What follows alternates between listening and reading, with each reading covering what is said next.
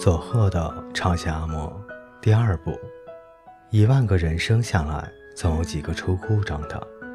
有一天早上，我刚醒来，揉着惺忪的睡眼时，忽然看到后院有个陌生的大黑影靠在树干边。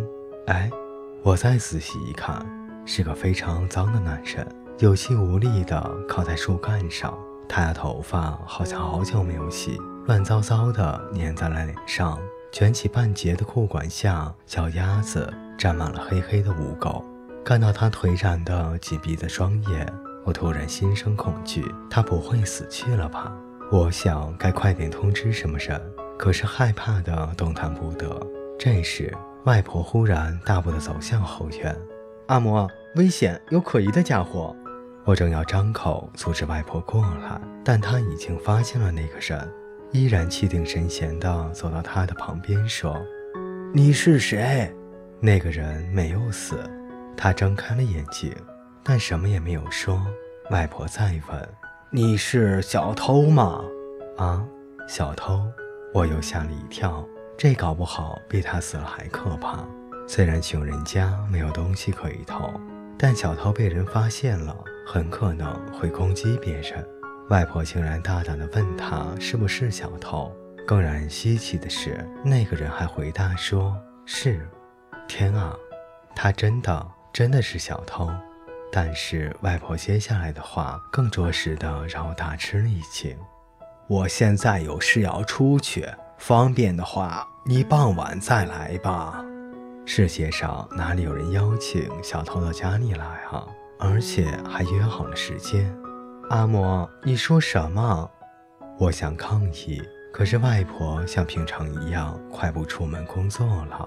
小偷也不知道什么时候离开了后院。到了傍晚，我想外婆可能只是随口说说。那小偷毕竟是小偷，不会真的来的。可是他真的在门前露脸了。你猜怎么样？外婆竟然请他进来，坐到炉边，拿出大饭团给他吃。小偷默默地点了点头，拿起饭团，大口大口地吃了起来。外婆盯着他看，深为同情地说：“你真是不容易啊，到我们这种人家来，也没有东西可偷。哎，既然有力气撬开人家家的窗户，还能逃跑去工作吗？爱怎么样，去市政厅问问看吧。”小偷一言不发地默默地吃着饭团。外婆静静地给他讲道理。我从屋内看到这样的情景，心里想：有没有留下我的份啊？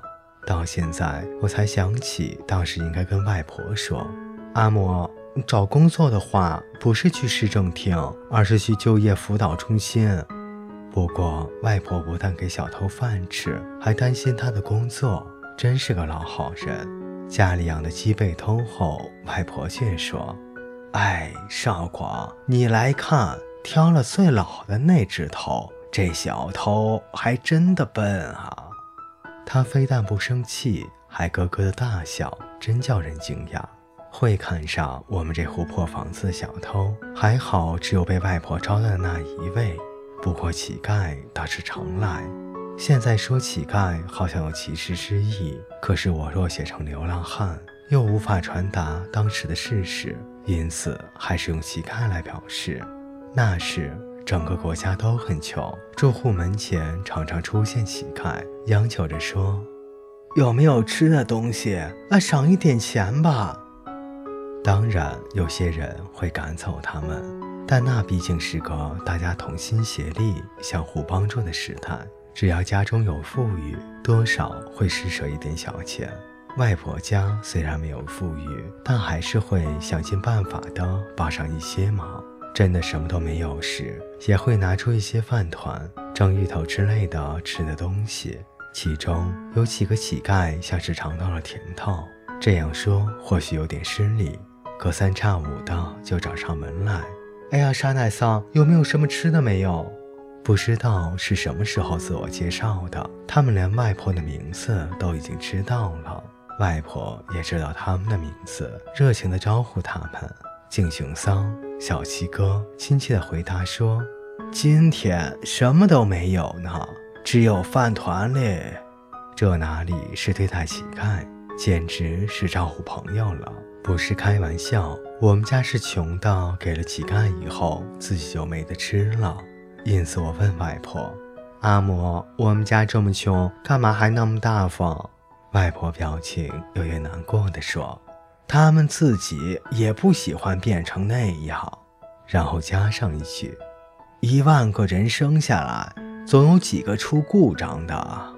到底是出故障，是有病，还是自甘堕落？我也不懂。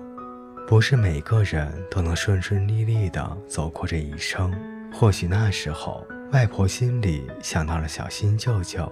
小新舅舅遭遇的不幸，虽然背负着智障这个故障，但在外婆的母爱和大家的关切下，仍然能够带着笑容度过每一天。外婆的亲切似乎也传染了乞丐，他们平时也会想着怎样的回报外婆。有一次，那个叫敬雄桑的大胖子拿了许多的桃子给外婆，这些请你吃。外婆看着桃子，责备似的问道：“是不是去哪里偷来的？”静雄桑摇摇头，再推给外婆说：“请你吃。”外婆也不再追究，说了声谢谢，接过了桃子。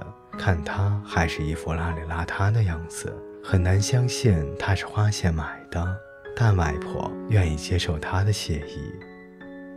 各位听众朋友。本节故事就为您播讲到这里，我们下期再见。